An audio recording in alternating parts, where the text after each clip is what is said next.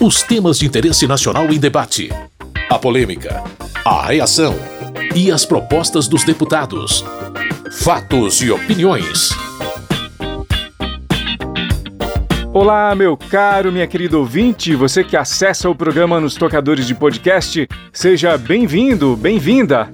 A agenda de votações não esteve repleta de temas difíceis, a maioria estava mais perto de apoios quase unânimes. De toda forma, dos projetos da pauta, dois geraram um pouco mais de discussão. Um deles foi o que estabelece a destinação de recursos federais para a preparação de alunos do terceiro ano do ensino médio para fazerem o Enem, que é o exame que dá acesso ao ensino superior. Outro projeto com algum debate foi o que prevê que os estabelecimentos comerciais possam disponibilizar o Código de Defesa do Consumidor em versões digitais, não mais obrigatoriamente o exemplar impresso. Fora dos assuntos da pauta, outro que mobilizou discursos no plenário foi o reajuste do preço da gasolina e do diesel. Então, aumenta o volume para ouvir um pouco dos discursos a respeito desses assuntos. A gente começa pelo projeto que prevê recursos federais para que estados possam investir em cursinhos preparatórios para o Exame Nacional do Ensino Médio, o Enem. Nesse caso, o benefício será para estudantes de escolas públicas e do terceiro ano do ensino médio.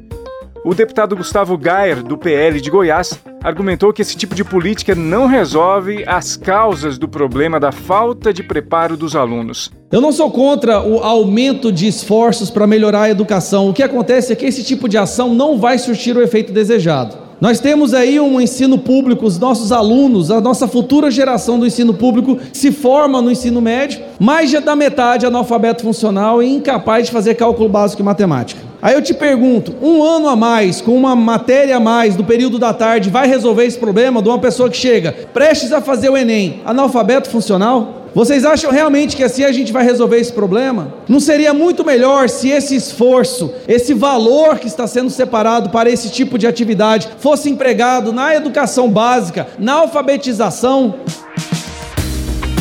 Tarcísio Mota, do PSOL do Rio de Janeiro, enfatizou que seria necessário se ater ao objetivo da proposta. Este projeto de lei que ora analisamos, ele quer resolver todos os problemas da educação brasileira? Não quer. Não é esse o seu objetivo. O objetivo deste projeto é olhando para um problema que é pontual, que é a desigualdade existente hoje do ponto de vista da preparação de estudantes que estão no terceiro ano do ensino médio e precisam fazer o Enem. Como é que a gente ajuda a mitigar a desigualdade entre aqueles estudantes que podem pagar um cursinho pré-vestibular privado, um professor particular, e aqueles que não podem pagar? Portanto, este projeto versa o debate sobre o acesso ao ensino superior. Kim Kataguiri, do União Brasil de São Paulo, defendeu a aprovação do projeto. Um reforço para o aluno de escola pública que hoje muitas vezes não encontra condição de competitividade no Enem para disputar com aqueles que estudam em escolas particulares e que ao mesmo tempo, além de estudar na escola particular, também faz um cursinho para ser aprovado no vestibular.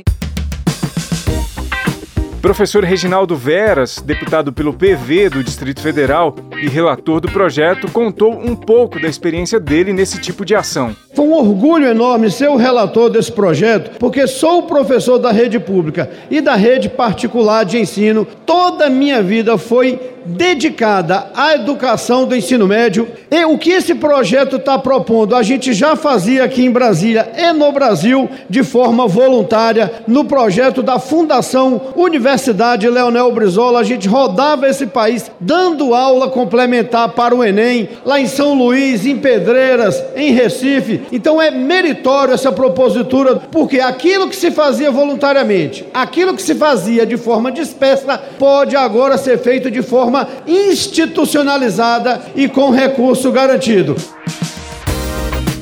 Com uma ou outra divergência, a maioria dos deputados aprovou o projeto que prevê recursos para cursinhos preparatórios para o Enem a estudantes do terceiro ano do ensino médio de escolas públicas. O texto segue ao Senado. Fatos e opiniões. Também com apoio quase unânime, os deputados aprovaram um projeto que muda a forma que os comerciantes devem disponibilizar o Código de Defesa do Consumidor nos estabelecimentos. Pelo texto, o documento ficará disponível em meio digital.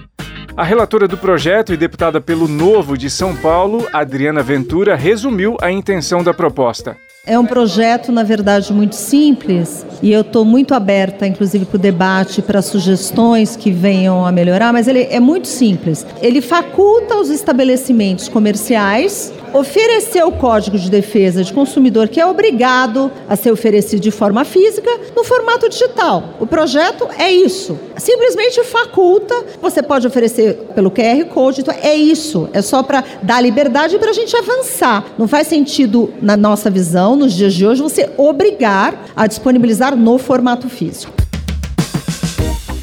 Chico Alencar, do pessoal do Rio de Janeiro, viu problemas no texto. Nessa linha da modernização da comunicação, está deixando de garantir o aviso de recebimento por um documento via postagem e simplificando, em tese, garantindo essa comunicação ao cliente, ao consumidor, de alienação fiduciária, de bem, portanto, apenas pelo WhatsApp ou pelo e-mail. Nos parece que fragiliza muito o direito do consumidor restringir, exclusivizar a esse meio de comunicação. Quem aqui já não deixou de receber e-mail ou WhatsApp ainda por cima? Não vamos achar que os meios eletrônicos são, além de modernos como são, infalíveis.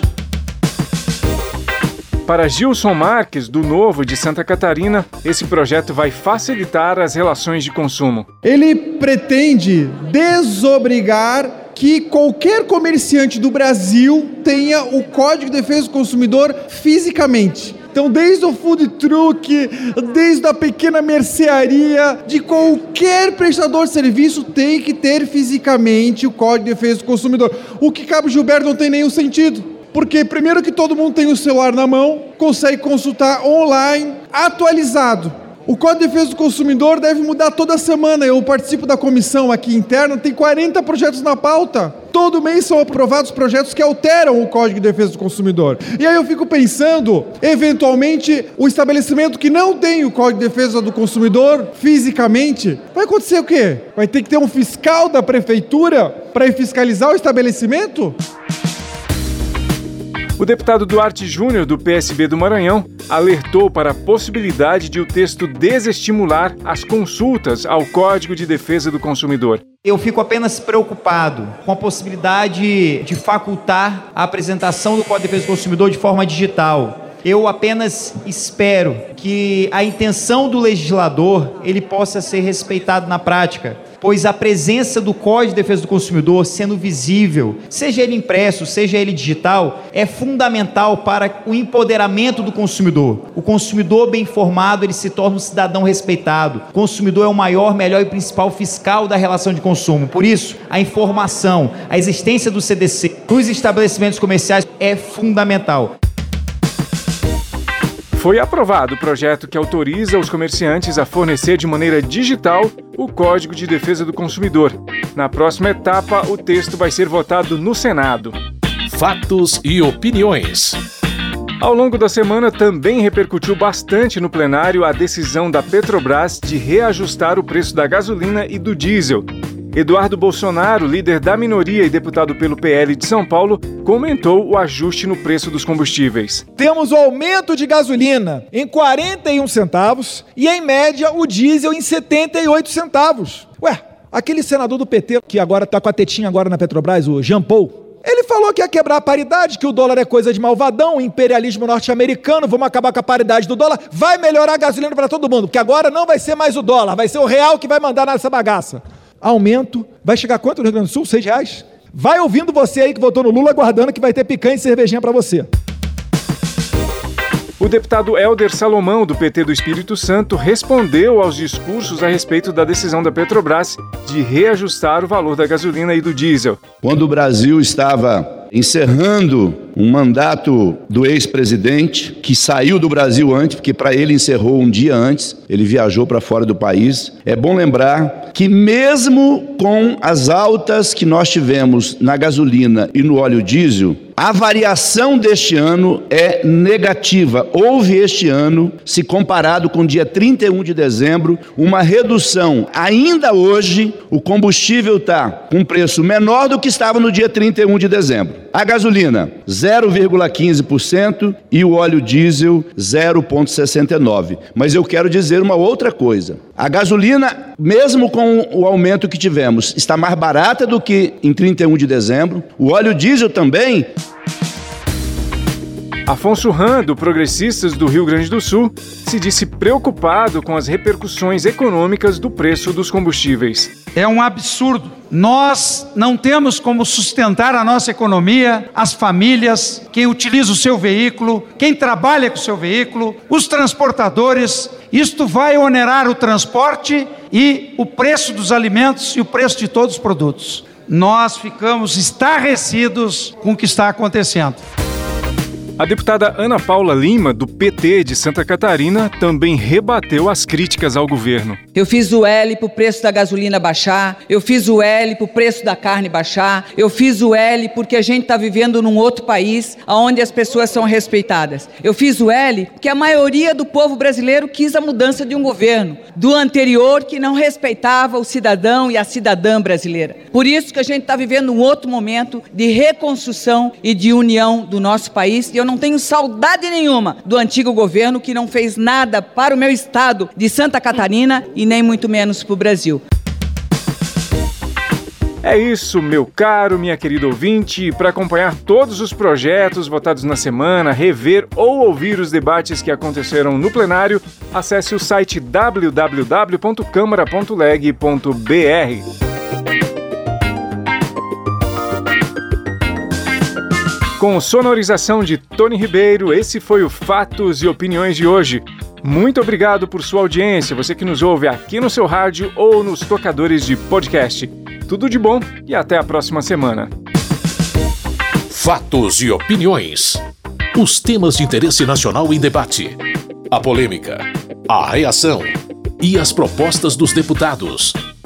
Produção e apresentação: Carlos Oliveira.